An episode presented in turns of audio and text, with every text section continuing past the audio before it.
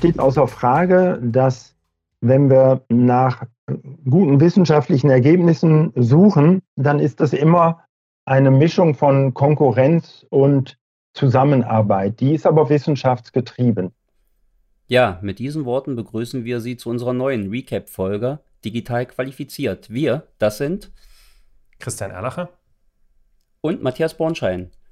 Unser heutiges Thema ist äh, die Vernetzung, wie Sie sicherlich schon gehört haben. Nämlich die Schnittstellenkompetenz. Und damit meine ich, alle verschiedenen Einheiten müssen besser zusammenarbeiten, müssen neugieriger aufeinander sein. Ich kann keine gute digitale Forschung machen ohne Forschungsunterstützung. Ich kann nicht besonders gut lehren, wenn ich nicht die Infrastruktur und ich sag mal so den Spirit um mich herum habe. Das heißt, diese, diese Schnittstellenfunktion, sich in andere Bereiche zu begeben und dort ins Gespräch zu kommen und zu schauen, wie man hier zusammenarbeiten kann oder noch besser zusammenarbeiten kann, sodass die verschiedenen Bereiche, was die digitale Transformation anbelangt, besser und sicherer ähm, und harmonischer funktionieren.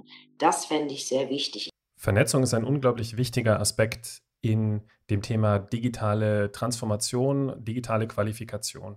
Vernetzungen können auf ganz unterschiedlichen Ebenen stattfinden. Eine der einfachsten Arten der Vernetzung ist wahrscheinlich die Vernetzung innerhalb der eigenen Einrichtung. Und hier haben wir auch einige Beispiele von unseren Gästen gehört.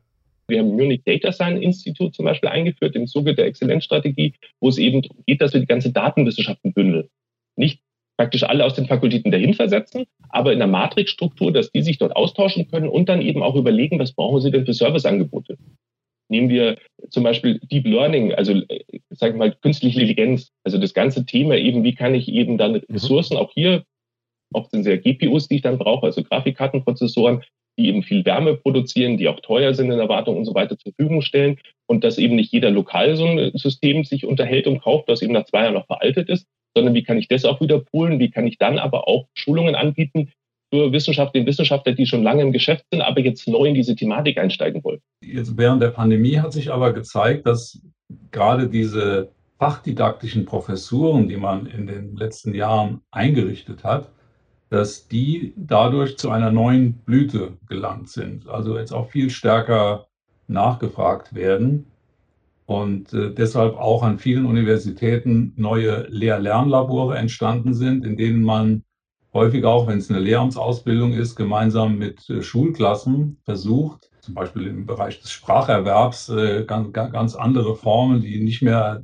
wie wir das teilweise noch kennen. So, ihr müsst jetzt Vokabeln auswendig lernen und mal sehen, wer von euch morgen an der Tafel steht und dran ist. Ja, die Helmholtz-Gemeinschaft hat zum Beispiel ein ganz spezifisches Programm aufgelegt, HIDA, das ist unsere ähm, Helmholtz-Akademie für Data Sciences, mit, dem, mit der ganz gezielt der Nachwuchs gefördert werden soll. HIDA existiert jetzt seit auch ungefähr vier Jahren, ich bin mir nicht ganz sicher, hat aber in der Zeit ihres Bestehens ein ganz breites Programm an Fortbildungs- und Ausbildungsmaßnahmen aufgelegt, die sich zwar in erster Linie an junge Wissenschaftler Wissenschaftlerinnen und Wissenschaftler wenden, aber natürlich auch offen sind ähm, für, für alle interessierten Wissenschaftlerinnen und Wissenschaftler. Ja, und die Digitalisierung bietet uns natürlich auch Möglichkeiten oder völlig neue Möglichkeiten, uns über die Grenzen unserer eigenen Einrichtung mit anderen Einrichtungen, mit anderen Personen orts- und zeitunabhängig zu vernetzen.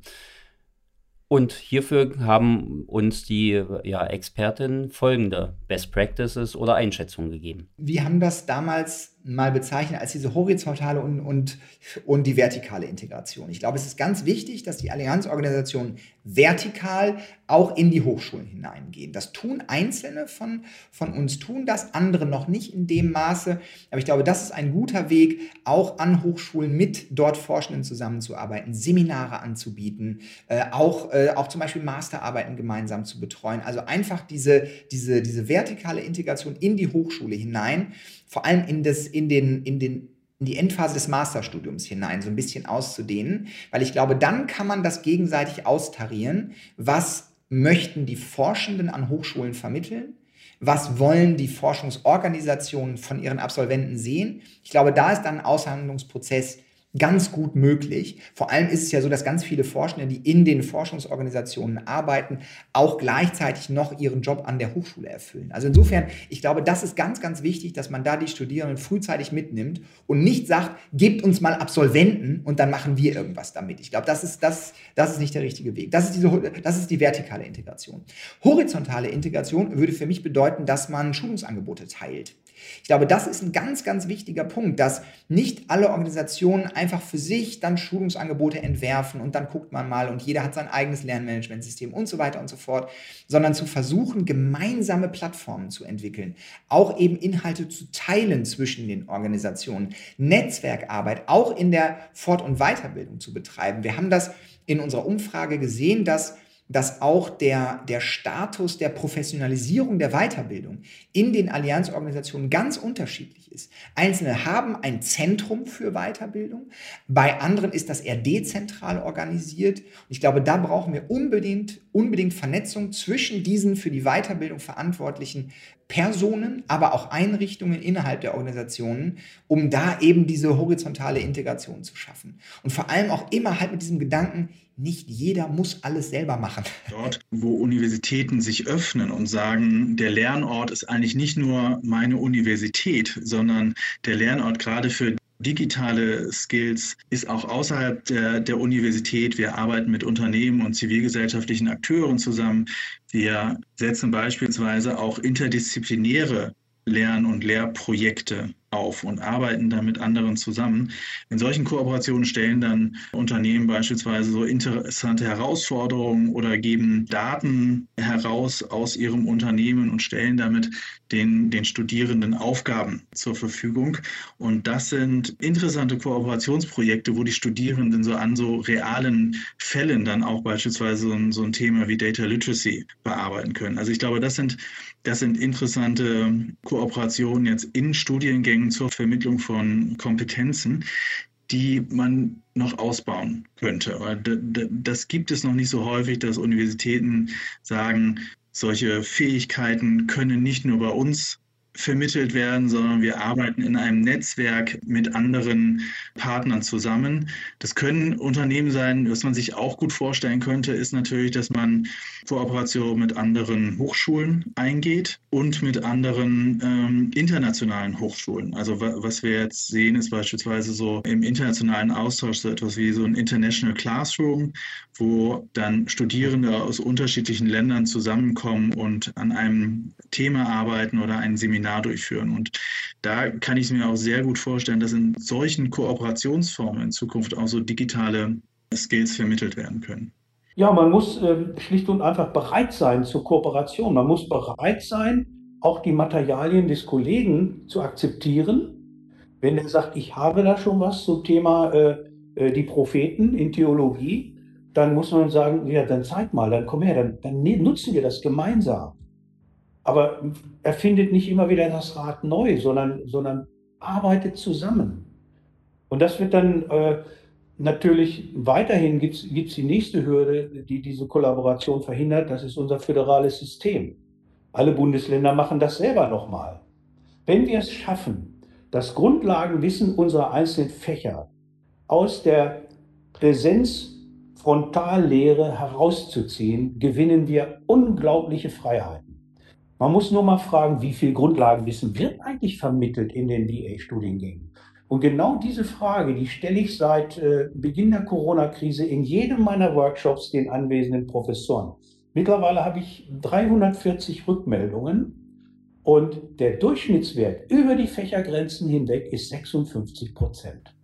Vernetzung ist aber auch nicht nur in der Wissenschaft, sondern auch in dem Thema Qualifikationen und Fortbildung und Weiterbildung immer wieder eine Triebfeder und ein Treiber für Weiterentwicklungen und Veränderungen. Und auch hier haben die Gäste und GesprächspartnerInnen, mit denen wir in den letzten Podcast-Episoden gesprochen haben, einige Ansatzpunkte uns mit auf den Weg gegeben. Jetzt zum Beispiel, wenn ich jetzt die verschiedenen Vizepräsidenten Ressorts hernehme, bei mir eben als Chief Information Officer gibt es auch ein COIO-Gremium, wo wir ungefähr auch alle sechs Wochen zusammenkommen und eben von Herausforderungen mit Lieferanten diskutieren, wenn eben wieder irgendwelche Sachen nicht lieferbar sind, wie wir damit umgehen können, wie man sich helfen kann, aber eben auch, was sind neue Guidelines, Richtlinien, wie geht es eben mit Forschungsdatenmanagement zum Beispiel so weiter, wie kann ich eben auch eine, wir haben eine Data Science Cloud eingeführt, wo ich eben dann auch große Arbeitsspeichermengen nochmal habe, zusätzlich zu denen, die es eben als Projektspeicher gibt, wo es aber spezielle Anforderungen gab. Also einfach wirklich hands-on, auch von bottom-up die ganzen Anforderungen mitnehmen kann. Und wir haben eben normalerweise die Maxime, wenn es eine Fakultät oder eine School braucht, ist es eher schwierig, dann sollen sie es lokal lösen. Aber wenn es eben sobald zwei oder drei sind, versuchen wir einen Standard daraus zu entwickeln, der sich natürlich immer weiterentwickeln muss, eben auch zentrales Geld mit rein. Also versuchen eben auch da wirklich, sagen wir mal, Pflänzchen zu fördern und dann eben, sage ich mal, Möglichkeiten zu schaffen, dass es irgendwann alle nutzen können. Und wir haben auch den großen Vorteil eben mit dem starken Partner im Leitens Rechenzentrum äh, von der Bayerischen Akademie der Wissenschaften, die eben mhm. das Rechenzentrum von der LMU, TU äh, und eben der BRDW sind, immer wieder neue Services weiterentwickeln zu können. Das ist ein wissenschaftliches Rechenzentrum, was uns auch hilft, was aber auch die klare Vorgabe hat, dass die Dienste mandantenfähig sein müssen, also eben, dass es auch unsere Schwesteruniversität nutzen können muss. Und das hat uns aber auch immer viel Vortrieb gegeben. Und dann aber auch natürlich den, den Lackmustest geht es auch in der Breite. Also es gab auch schon Sachen, die man halt dann wieder ausgeführt hat, weil sie halt nicht genutzt wurden. Und auch da muss man natürlich einfach dazu stehen und sagen, klar, was vor zehn Jahren mal eine coole Idee war, vielleicht brauche ich sie halt heute auch nicht mehr. Und ich kann auch nicht alles weiterführen. Wir im Kontext unserer Niedersachsen-Förderung den Verbund Hochschule Digital Niedersachsen unterstützen. Und wir gehen da im Gespräch auch mit den niedersächsischen Hochschulen und der Landeshochschulkonferenz, also dem Zusammenschluss der äh, niedersächsischen Hochschulen, durchaus in tiefere Debatten, wo wir diskutieren, welche infrastrukturellen Bedingungen herrschen vor. Wie kann man künftig Beschaffung von Hard- und Software so koordinieren, und jetzt nicht top-down, hier gibt es die eine koordinierende Einrichtung, sondern bottom-up, aus den Hochschulen getrieben, wie kann man Beschaffungsprozesse so koordinieren, dass man Hardware-Schnittstellen und Software-Schnittstellen so klein wie möglich hält. Muss jede Hochschule hier die technischen Voraussetzungen neu erfinden oder kann man im Zusammenwirken der Hochschulen hier, sagen wir, offensiver und gleichzeitig produktiver vorankommen? Was ist das Ziel über eine Standardisierung der Technologien? dann stärker auf die inhaltliche Ebene zu kommen. Und damit, zweiter Punkt, dann sind wir bei der digitalen Lehre.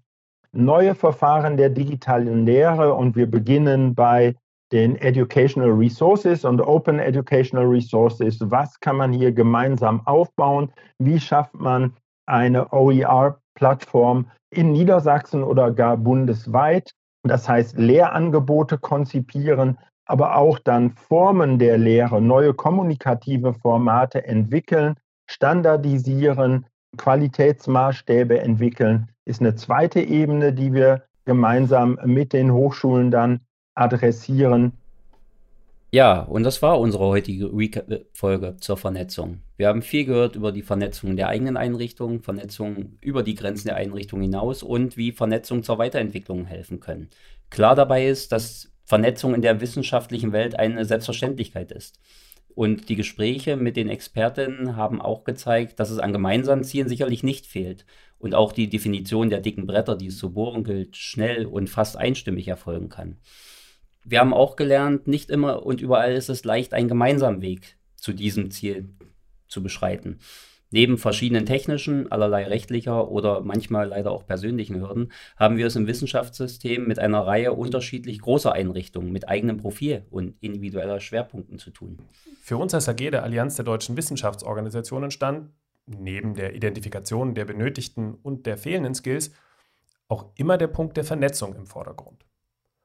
Unter diesem Schwerpunkt stand auch unser Expertinnengespräch, das wir jetzt endlich im Juli 2022 durchgeführt haben und über deren Ergebnisse wir in diesem Podcast demnächst auch noch sprechen werden.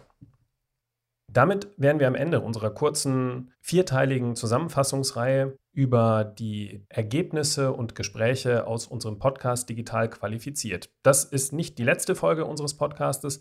Uns war es aber wichtig, eine kurze Zusammenfassung unserer Erkenntnisse und Ergebnisse zur Verfügung zu stellen und wir freuen uns auf weitere Gespräche und auf Ihre Treue. In diesem Sinne, auf Wiedersehen. Tschüss. Das erinnert mich an einen Ausspruch von einem amerikanischen Kollegen, der hat mal gesagt, es gibt sowas wie die Tyrannei der glücklichen Arbeitsgruppe. Also, dass man immer sozusagen mit anderen was zusammentun muss. Das ist ja per se gut, aber es gibt eben auch diese Tendenz für sich zu sagen, das habe ich jetzt selbst gemacht.